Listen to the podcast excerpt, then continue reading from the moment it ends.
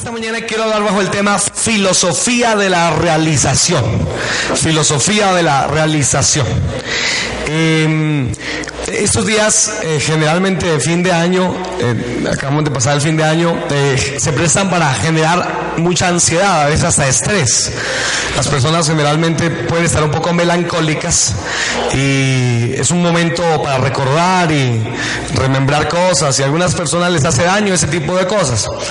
Se genera cierta ansiedad y la ansiedad generalmente es causada porque no tenemos lo que queremos o no estamos como quisiéramos. Nuestra familia, nuestra economía, nuestra vida profesional, sentimental, bueno, etcétera, no está como quisiéramos.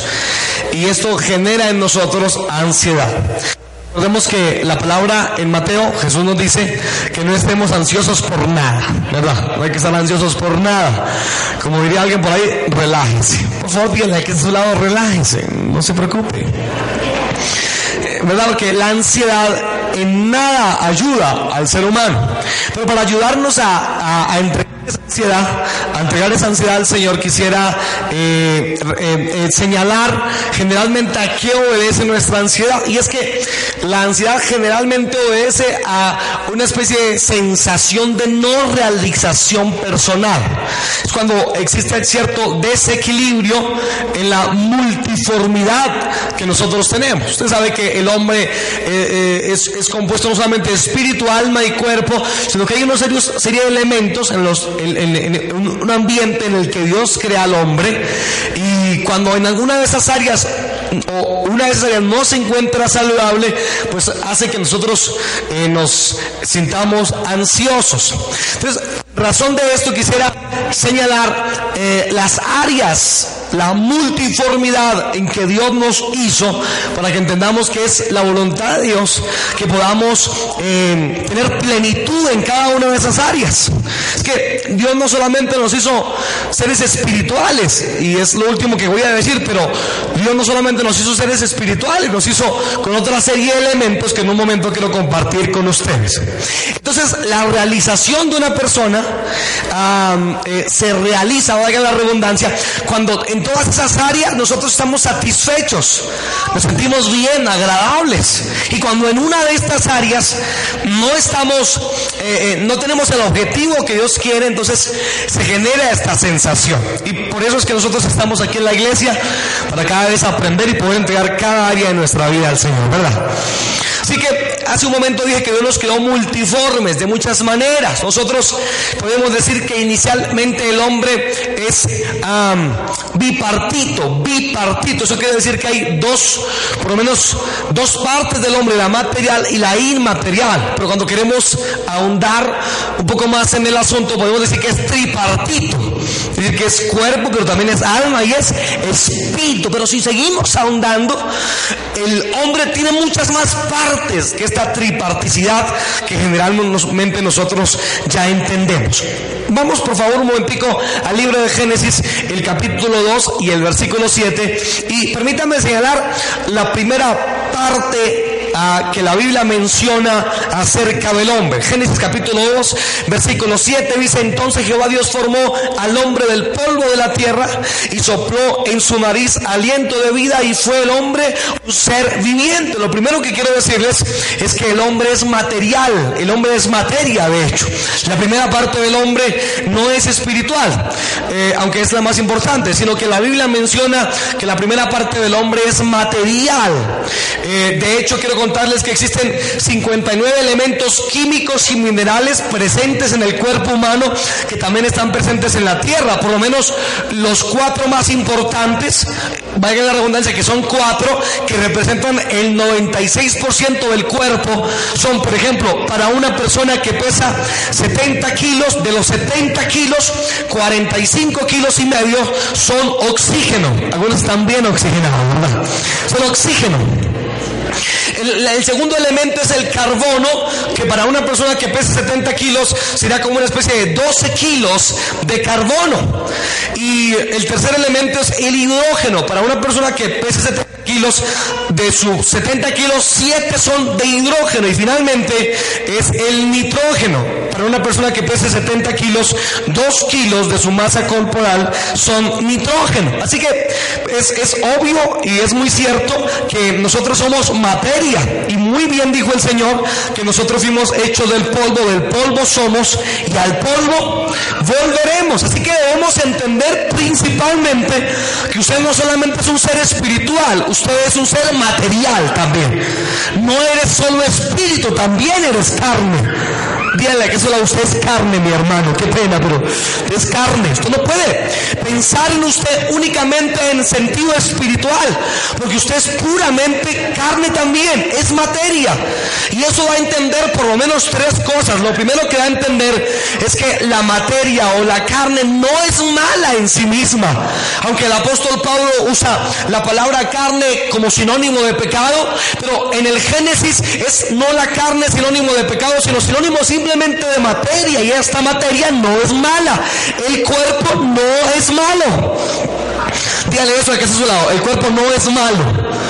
Así que no le debemos maltratar, etc. Así que primero no es malo. La segunda idea es que entonces debemos cuidarlo porque el templo, eh, perdón, el cuerpo, como el apóstol Pablo argumenta en Corintios, incluso el cuerpo es templo del Espíritu Santo, Así que no es malo el cuerpo, es bueno, hay que cuidarlo y eh, lo, lo, único que la palabra sí nos hace, nos deja entrever es que no debemos ser esclavos del cuerpo, de lo material, pero lo primero que tenemos que entender es que usted debe cuidar su cuerpo, porque su cuerpo hace parte de su realización personal. Usted fue hecho principalmente de materia y luego Dios puso el espíritu, pero fue la materia lo que Dios usó para formarnos a nosotros. Así que no pensemos solamente espiritualmente de nosotros mismos, usted debe pensar generalmente también que usted es carne. Eso implica que usted debe cuidar eh, que come, debe eh, ustedes saben que la mayoría de las enfermedades entran por lo que comemos, de hecho. Así que debería usted cuidar lo que come, cuidar su cuerpo, dormir las horas adecuadas, a descansar. ¿Cuántos creen que es bueno descansar, verdad? Usted es materia. Así que muchos problemas, algunas cuando se sienten estresadas, cansadas, etcétera, no tiene que ver con demonios o espíritus o alguna razón mística o espiritual. A veces simplemente obedece a un descuido del cuerpo. Y quiero decirles que eso también está mal, porque su cuerpo es bueno en el Señor. ¿Cuántos lo creen conmigo? Y usted debe cuidar su cuerpo. Quiero pedirle el favor, qué pena que yo haga mucho hoy esto, pero dígale que a su lado este año cuide más su cuerpo. A la, a la vitamina C y cuide su cuerpo. Pero el Señor no solamente nos hizo materia, somos materia. Perdóneme, hago otro paréntesis aquí. Hace años veíamos muchos errores con respecto a esto. Se metió cierto gnosticismo dentro de la iglesia y algunos hermanos pensaban que todo lo que tenía que ver con el cuerpo era necesariamente malo, porque es una doctrina del gnosticismo. Pero quiero decirles que el cuerpo no es malo. De hecho, lo que la Biblia dice que pongamos en servidumbre no es nuestro cuerpo, es nuestra carne pecaminosa, nuestra, nuestra inclinación al pecado. Eso sí hay que someterlo, pero el cuerpo debe cuidarlo. Cuide su cuerpo, por favor.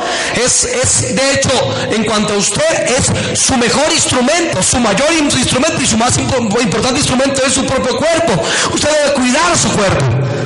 Hace años, por ejemplo, escuché allá en mi tierra, en Buenavista, Boyacá, una mujer eh, eh, de, la, de la iglesia unitaria, después de, estaba enferma, se metió en 28 días, en 40 días de ayuno, y el día 28 murió. Usted tiene que cuidar su cuerpo. Eso. Segundo, hay que entender que no solamente somos materia. Eh, lo segundo que la Biblia nos dice con respecto al hombre está en capítulo 2 y el versículo del 8 al 10. Y Jehová Dios plantó en el huerto de Ben al oriente y puso allí al hombre que había formado. Y Jehová Dios hizo nacer de la tierra todo árbol delicioso a la vista y bueno para comer. También el árbol de la vida en el medio del huerto. Y el árbol de la ciencia del bien y del mal. Así que primero Dios hace al hombre un hombre en esencia materia, pero segundo, Dios hace un hombre en esencia laboral también.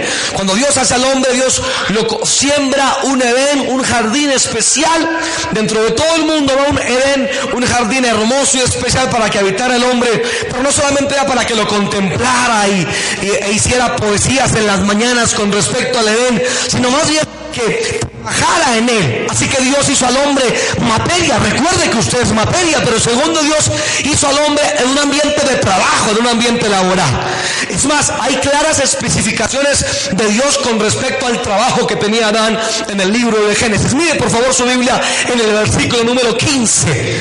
El verso 15 del capítulo 2, donde estamos leyendo en el Génesis, dice, tomó pues Jehová Dios al hombre y lo puso en el huerto de Edén para que lo contemplara para que realmente era para que lo labrara primero y segundo, para que lo cuidara, lo guardara. Así que está especificado por Dios que Adán tenía que labrar el eh, Edén, pero segundo tenía que cuidar el Edén. Y de hecho hay una tercera cosa que tenía que hacer en capítulo 1, versículo 28 de Génesis.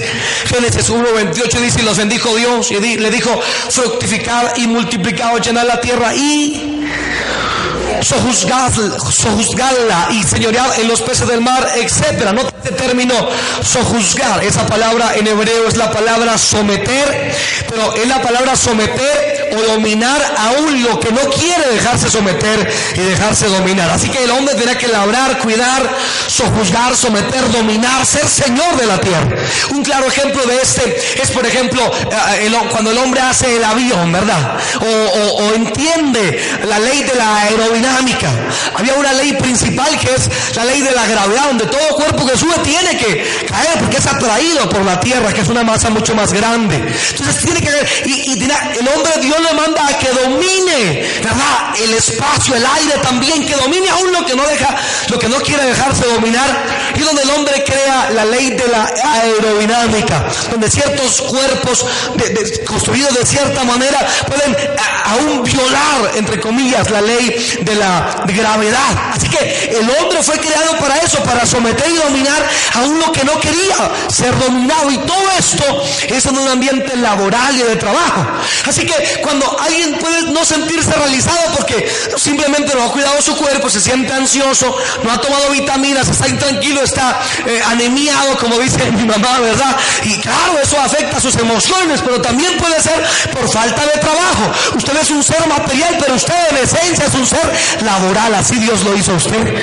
Cuando una persona no, tiene trabajo o no tiene que desenvolverse, generalmente eso va a traer ansiedad a su corazón porque Dios no lo hizo para estar ocioso. Voltaire dijo, el trabajo aleja de nosotros tres grandes males, el aburrimiento, el vicio y la necedad. En palabras del apóstol Pablo, el apóstol Pablo argumenta acerca de los beneficios del trabajo que no siempre tienen que ver con la prima o la quincena o la sobrina. Primera de Tesalonicenses, permítame ir allá. Si alguien quiere acompañarme, amén, si no, tranquilos. Primera carta del apóstol Pablo a los tesalonicenses, capítulo 5, versículo 14. 5.14, eh, el apóstol Pablo nos invita a amonestar al ocioso. Primera de Tesalonicenses capítulo 5, verso 14, dice, como sigue. 5.14 dice, también os rogamos hermanos que amonestéis a los ociosos. Así que Pablo manda que amonestemos a los ociosos. Un poquito más adelante en segunda de Tesalonicenses capítulo 3 versículo 11, el apóstol Pablo señala el ocio como un problema eh, que hace que se generen chismes, murmuraciones. Miren lo que dice segunda de Tesalonicenses capítulo 3 versículo 11, porque oímos que algunos de entre vosotros andan de desordenadamente, no trabajando en nada, sino que, repita eso, sino que, entremetiéndose en lo ajeno. Así que, eh, me gustó ese versículo.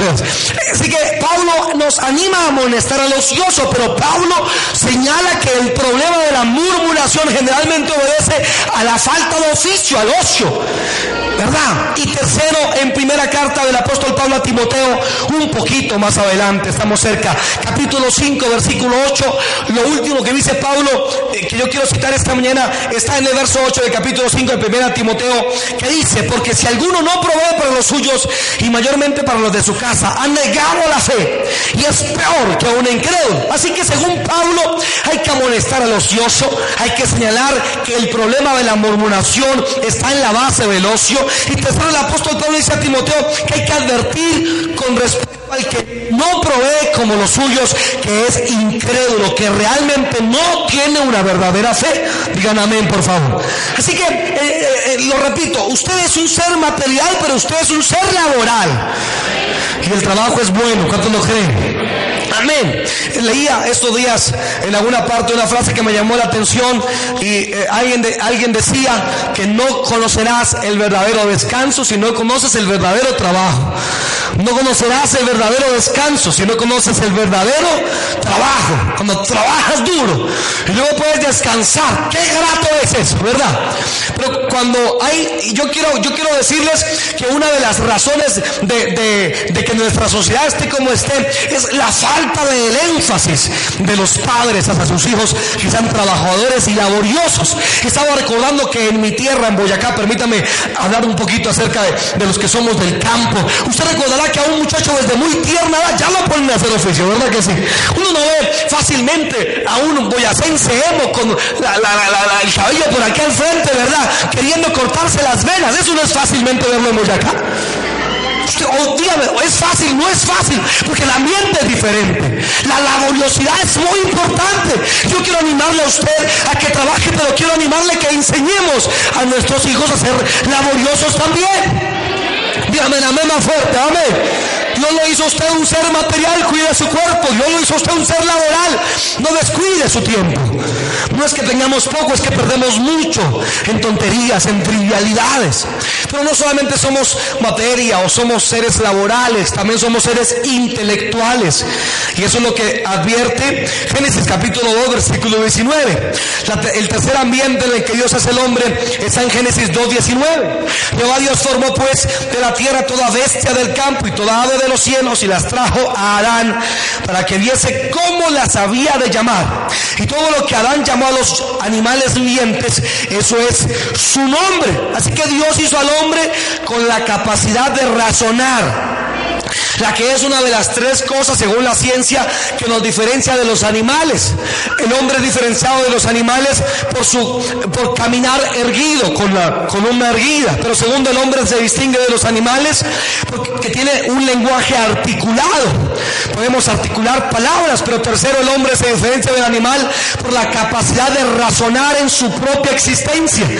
Así que la razón hace parte del medio en que Dios nos hizo y no podemos descuidarla. Mire, hay un proverbio que me parece interesante, que es el libro de Proverbios, obviamente Proverbios capítulo 7. Acompáñenme si puede hacerlo, si no tranquilo, lo leo para ustedes, pero Proverbios capítulo 7 y el versículo 4 es un proverbio que me parece interesante. Gloria al Señor. Proverbios capítulo 7, versículo 4. ¿Estamos allí, mis hermanos? 7.4 de Proverbios dice, di a la sabiduría, tú eres mi hermana, y a la inteligencia, ¿cómo hay que llamarla? Parienta. Nótese la diferenciación que hace el escritor de los Proverbios. Di a la sabiduría, tú eres mi qué? Mi hermana, pero a la inteligencia, ¿cómo hay que llamarla? Parienta, parienta. Así que la sabiduría debe ser tu hermana y la inteligencia tu parienta. Eso quiere decir, y permítame ponerlo de esta manera, tu hermana la sabiduría debe vivir contigo. Debe vivir en tu casa. Tu hermana la sabiduría debe vivir contigo, sobre todo en la adolescencia y en la juventud, mientras que constantemente debes visitar a parienta la inteligencia. Así que tú debes tener muy cerca la sabiduría que tiene que ver con, con el arte de vivir la vida. Somos sabios en el sentido de que vivamos una vida bajo el temor de Dios. ¿Cuántos lo creen conmigo, verdad? Es decir, no vivimos como el común de las personas. Tratamos de hacer lo correcto, aunque a veces no sea para nuestro propio bien momentáneo, pero tratamos de hacer lo correcto. Y eso es sabiduría. Eso es vivir con sabiduría. Y la Biblia, eh, Salomón le dice aquí a los jóvenes, le dice, hijo mío, yo te quiero pedir que llames a la sabiduría, al temor de Dios, que viva contigo como si fuera tu hermana Pero la inteligencia, por favor, no la descuides. Así que una persona puede ser inteligente, pero no sabia. Sabiduría, puede que usted no sepa ni la, ni la O por la redonda, dice mi mamá, ¿verdad? Pero no importa, si usted vive sabio, eso es todo lo que Dios pide. Viva una vida sabia, por Dios. Dígale que está lado, viva este año sabiamente, por favor, Dios mío. Yo creo que un muchacho que deja embarazada a una jovencita y no es responsable, es, no es un sabio, definitivamente es torpe. ¿Verdad? Yo creo, mis amados hermanos, de hecho la vez pasada leí una estadística aquí en Colombia que me dejó asombrado. El 52% de las familias en Colombia son o están constituidas por madres cabeza de hogar. El 52%, no lo puedo creer. 52% de las familias colombianas tienen madres cabeza de hogar. No son sabios. Vive con sabiduría para que después no te demanden por la leche y los pañales. Sabiduría, pero no obstante, Salomón dice, pero a la inteligencia llama parienta. Eso tiene que ver con la constante visitación, a alimentar nuestra mente también. De hecho, el apóstol Pedro nos anima a estar preparados para todo aquel que nos demande razón de la esperanza que hay en nosotros, ¿verdad? Así que usted es un ser material, cuide el cuerpo. Cuidado con toda la lechona que le metimos ahorita el 24 y el 31 y esos tamales. Pero por Dios también usted debe ah, cuidar su vida laboral, no estar ocioso. Pero tercero, cuide su vida intelectual, nunca deje de aprender. El día que usted deje de crecer, empezará a decrecer. Usted debe crecer por Dios. No debe, de hecho, nosotros los cristianos tenemos una enorme ventaja sobre los no cristianos y es, la bendición que tenemos de la palabra de Dios, de poder alimentarnos cotidianamente y crecer en su conocimiento.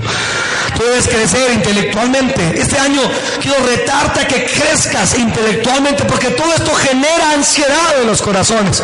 Y la voluntad de Dios, recuerden que Jesús dijo que el, ladrón, vino, el ladrón vino para matar, hurtar y destruir. Pero luego Jesús dice, pero yo he venido para que tengan vida y la tengan como en abundancia. Y es diferente, siempre hemos dicho, es diferente tener salud a tener salud en abundancia. Es diferente tener dinero a tener dinero en abundancia. Es diferente tener vida a tener vida en abundancia. Y esa vida en abundancia solo da nuestro amado Salvador Jesucristo que está aquí en esta hermosa mañana y al que le brindamos un fuerte aplauso en esta preciosa mañana. Gloria a Dios. Tú eres un ser intelectual, no lo olvides, no dejes de aprender algo nuevo este año. Y, empieza por la Biblia, pero no solamente la escritura. Por Dios, no dejes de aprender, no dejes de aprender. No dejes de aprender. Dígale eso al que está a su lado otra vez. No dejes de aprender, mi hermano. Este año, por Dios, no deje de aprender. Ahora, no solamente somos seres laborales, materiales, intelectuales, algo más dice la escritura y volvamos al Génesis, por favor. Génesis capítulo 2, ah, versículo 18. Génesis 2.18 es lo siguiente que encontramos con respecto al ambiente en que Dios hizo al hombre. Y dijo Jehová Dios, no es bueno que el hombre esté. Diga amén. Y lo que dice, le haré ayuda idónea Siempre me ha encantado la imagen de eh, el hecho de que Dios hace todas las cosas y cuando acaba de hacer el mundo, el Señor se para en el balcón de la creación, arriba. Y mira todo lo que quedó. Dios, qué bonito me quedó todo esto. Qué bonito. Mira su mirada, fija su mirada hacia el Edén y ve el Edén y dice, pero qué lindo me quedó el Edén. Ve al elefante gordito y todo bonito y dice, pero qué lindo me quedó el elefante. Los pajaritos cantan y dicen, pero qué bellos. Es la melodía de estos, de estos pajaritos que creen, pero cuando ve el hombre dice, qué malo el hombre. Es bueno que esté solo. Le voy a hacer un regalo hermoso a este hombre y le hace una ayuda idónea. La palabra idónea quiere decir capaz, entera. De hecho, para algunos rabinos hebreos, la palabra idónea se traduce como alguien con quien hablar.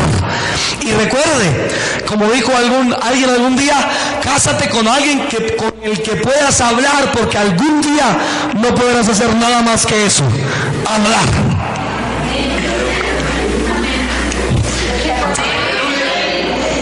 Dígame más fuerte, hermano. Dígame más fuerte. Debe hablar con su esposa. Así que eh, el hombre es un ser material, el hombre es un ser intelectual, el hombre es un ser laboral, pero el hombre es un ser social.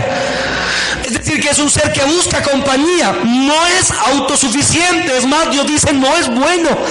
Y entonces el Señor le dice cosas como llenar la tierra, cosas como eh, no es bueno que el hombre esté solo, le haría ayuda idónea para él, cosas como eh, que va a perpetuarlo a través de los hijos eh, que este hombre procree. De hecho, el pecado daña de alguna manera o interrumpe la buena comunión entre Adán y Eva. Ustedes saben que, por ejemplo, el capítulo 3, el versículo 16, Dios da una especie de juicio. Dice, a la mujer dijo, multiplicaré en gran manera los dolores en tus preñeces, con dolor darás a luz tus hijos y tu deseo será para tu marido, él se enseñoreará ah, de ti. Eso tiene que ver con una consecuencia del pecado, la fricción del hogar, la fricción matrimonial, la competencia a veces en la que se vuelven nuestros matrimonios, en la que eh, se busca quién es el que tiene la razón y quién no.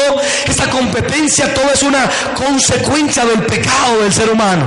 Pero Dios en esencia nos hizo sociales. No eres autosuficiente. Hay personas que eh, creen que de alguna manera lo van a poder hacer sin otras personas. Y si usted cree eso, usted está equivocado, porque solo Dios es autosuficiente. Todos los demás necesitamos de otros. Es tan así que cuando tú naces, si nacieras solo te morirías inmediatamente. Y cuando tú mueres, ni siquiera tu propia muerte puedes eh, eh, hacer algo con ella. Simplemente te mueres, quedas por ahí donde quedes. Necesitarás de otros para que te entierren y te despidan dignamente. Tú necesitas de otras personas. Hablando del matrimonio, Cicerón dijo, cosa más grande tener a alguien con quien te atrevas a hablar como si fueras tú mismo. Lo repito, qué cosa más grande tener a alguien con quien te atrevas a hablar como contigo mismo. Hablando del matrimonio, Proverbios 18, 22, en, la en otra versión dice, el que haya esposa haya el bien y alcanza qué cosa? La benevolencia de Hablando de la amistad, por ejemplo, Salomón en Proverbios 17, 17, en la versión latinoamericana dice, un amigo te querrá en todo momento. Te ha nacido un hermano en provisión de días malos. Es lo que dice esta versión, Proverbios 17, 17. Así que tú necesitas de otras personas. Vas a sentir ansiedad si tu relación con las demás personas no es correcta, no es apropiada. Te sentirás ansioso si no cuidas tu relación matrimonial, si no cuidas tu relación con tus hijos, si no pides perdón, si no perdonas, si no procuras el bienestar de tu familia, de tus amigos, de tus hermanos, no puedes vivir asocialmente, tienes que de personas y tienes que tratarlas bien. Diga amén más fuerte. Dígale que está a su lado, trate bien a su familia y a todos los que lo rodean, trátelos bien. No puede tratarlos mal, usted debe tratarlos bonito. Hay personas que satanizan todo. Hace poco escuché de un hombre que no gustaba de decir feliz Navidad y tronan diciendo yo no digo feliz Navidad, soy muy santo. Ay, pero eso es una torpeza realmente con todo respeto. Eso es como no decir feliz cumpleaños. hay, inconversos que celebran el cumpleaños farreando y tomando trago y chicha y, de todo, ¿verdad? Eso está mal, pero usted puede celebrar un cumpleaños bonito. ¿Cuántos lo creen conmigo, verdad? También les pasa con la Navidad, no tiene problema. Tú tienes que cuidar tu familia, cuidar tus hijos, cuidar tu esposa. No tiene ningún problema ni nada malo que le des un regalo el 24. Eso no tiene nada de malo. Te lo puedo decir con la Biblia en la mano. No tiene nada de malo. Tienes que cuidar tu familia. Tienes que cuidar tus hijos. Tienes que ir a jugar fútbol con él y con ellos a la cancha. Tienes que de vez en cuando dar un paseo con tu familia. Y como diría Cantinflas, irte de piquiniqui el domingo en la tarde. Tienes que comer helado con ellos. Tienes que llevarlos a un centro comercial. Tienes que hablarles y decirles te quiero, chino. Así está, como dice mi mamá, así está un jayanazo, venga para acá. Tienes cuidar tu familia, tus hijos. Los que te rodean. Tú eres un ser social, no olvides de eso. En eso, por favor. Voy terminando, no solamente es un ser social. El hombre es un ser en esencia, un ser moral también. Capítulo 2, versículo 17 del Génesis dice lo siguiente más, del árbol de la ciencia del bien y del mal no comerás, porque el día que él comieres ciertamente morirás. Dios creó al hombre con la capacidad de diferenciar la bondad de la malicia en sus acciones. Por ejemplo, miren el capítulo 4, un poquito más adelante, el versículo 7, lo que Dios le dice a Caín. Génesis capítulo 4, versículo 7. ¿Estamos allí? Si bien hicieres, no serás enaltecido. Y si no hicieras bien, el pecado está a la puerta. Con todo esto, a ti será su deseo y tú te enseñorearás de él. Así que esto no es otra cosa más que Dios diciendo que el hombre es capaz de elegir en sus actos. El hombre debe gozar de lo bueno y desechar lo malo. El hombre debe vivir para Dios. Por eso Dios dice que de todo árbol no podía comer, sino debía comer, perdón, de todo árbol podía comer excepto del árbol de la ciencia, del bien y del mal. El hombre es moral. Sentimos ansiedad cuando moralmente no hacemos lo correcto. Tu conciencia te persigue porque tu conciencia, más la de los cristianos, está nutrida constantemente por la obra del Espíritu Santo. Y cuando tú haces algo más, algo mal, tu conciencia, impulsada por el Espíritu Santo, te va a acusar. Y te va a señalar y te va a redarguir. Y te va a hacer sentir mal. Entonces Dios, te dice, ¿sabes qué? Eres un ser moral y si violentas la moralidad que Dios puso en tu vida, vas a sentir ansiedad, vas a estar mal. Por eso la gente con ansiedad, cuando no hace las cosas correctamente, van y ahogan o tratan de ahogar sus penas en alcohol. No saben que nadan las penas, las penas nadan. Eres un ser moral. Finalmente, y termino con esto. Y finalmente eres en esencia un ser espiritual. Mire lo que dice capítulo 2, versículo 7. Entonces Jehová Dios formó al hombre del polvo de la tierra y sopló en su nariz, que sopló? Aliento de vida y fue el hombre un ser viviente. Así que eh, quiero contarles que esta palabra vida en hebreo, este, esta palabra que está en sujeto, no es una palabra singular, sino plural. Es decir, que en hebreo dice este texto que el Señor sopló en su nariz aliento de vidas. Y estas vidas posiblemente podemos interpretarlo en dos direcciones. Primero, el hombre tiene capacidad de tener un alma, es decir, de pensar, de sentir, de decidir. Pero por otro lado, el hombre también es no solamente un alma, el hombre es un espíritu también. Y el hombre tiene entonces la capacidad de tener espíritu y de relacionarse con Dios, porque Dios es espíritu. Juan capítulo 4 dice que Dios es espíritu y los que lo adoramos debemos hacerlo como? En espíritu y en verdad. No se puede de otra manera, no se puede en tu carne, tiene que ser en tu espíritu. Así que eh, eh, Dios eh, está diciéndoles haciendo caer en cuenta en que él no solamente era un ser laboral, intelectual, social, sino que en esencia el hombre, aunque no es espíritu, sí es un ser espiritual. ¿Cuánto me están entendiendo hasta acá? Es un ser espiritual. Y quiero, quiero decirles que aquí radica la mayoría de la ansiedad de las personas. Muchos tienen laboralmente un trabajo estable. Socialmente tienen una familia, una esposa, quizás hijos también. Tienen físicamente un cuerpo sano, se cuidan, descansan, etcétera. Intelectualmente se preocupan por ser capaces. No obstante, olvidan que Dios hizo al hombre como un ser puramente espiritual también. Y eso indica que el hombre es capaz de acercarse a Dios. Miren acá, por favor. ¿Cuánto me están entendiendo todavía? Escuchando. Dios le dice al hombre, no comas de ese árbol, porque el día que comas de él, ciertamente morirás. Y está hablando de su espíritu. Tú estás Tú eres un ser espiritual. Cuando desobedeces, tu espíritu muere. Y la muerte en Génesis y en la mayoría de la Biblia recuerde que tiene que ver con separación más que con la cesación de la vida. Así que yo estaba diciendo, si tú pecas contra mí, te separas de mí. Y las personas que vienen apartadas de mí están muertas en sus delitos y pecados. ¿Entiende esto, verdad? Así que el hombre va a tener ansiedad en su corazón todo el tiempo en tanto que restaure su relación con Dios. Pero es muy interesante que Génesis mismo, en capítulo 3, versículo 15, Dios profetice cómo haría para amistad para restaurar la relación entre Dios y los hombres. Versículo 15 dice, y pondré enemistad entre ti y la mujer, y entre tu simiente y la simiente suya, esta te herirá en la cabeza y tú le herirás en el calcañar. Y este versículo le llamamos el protoevangelio, porque es la primera promesa que hay en la Biblia con respecto a un reventor. Dios dijo, saben que mucha gente va a fallarme, la mayoría, de hecho todos van a fallarme, según Romanos 3. Pero yo voy a proveer una persona que reconcilie al hombre conmigo, y ese es Jesucristo de Nazaret. Estamos, ¿Cuántos ya estamos reconciliados con él? Así que, si tú no estás en Cristo, tu vida será ansiosa y será imposible que cumpla la voluntad de Jesús en Mateo 6 cuando Él dice, no te preocupes, no estés ansioso, siempre lo estarás, a menos que restaures tu relación con Dios. Voy terminando. Por favor, préstame toda su atención.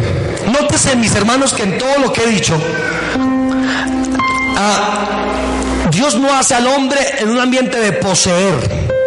Dice que Dios nunca le dice al hombre, aunque es un ser laboral, no es un poseedor de nada. El hombre no era dueño del Edén, el hombre era administrador del Edén.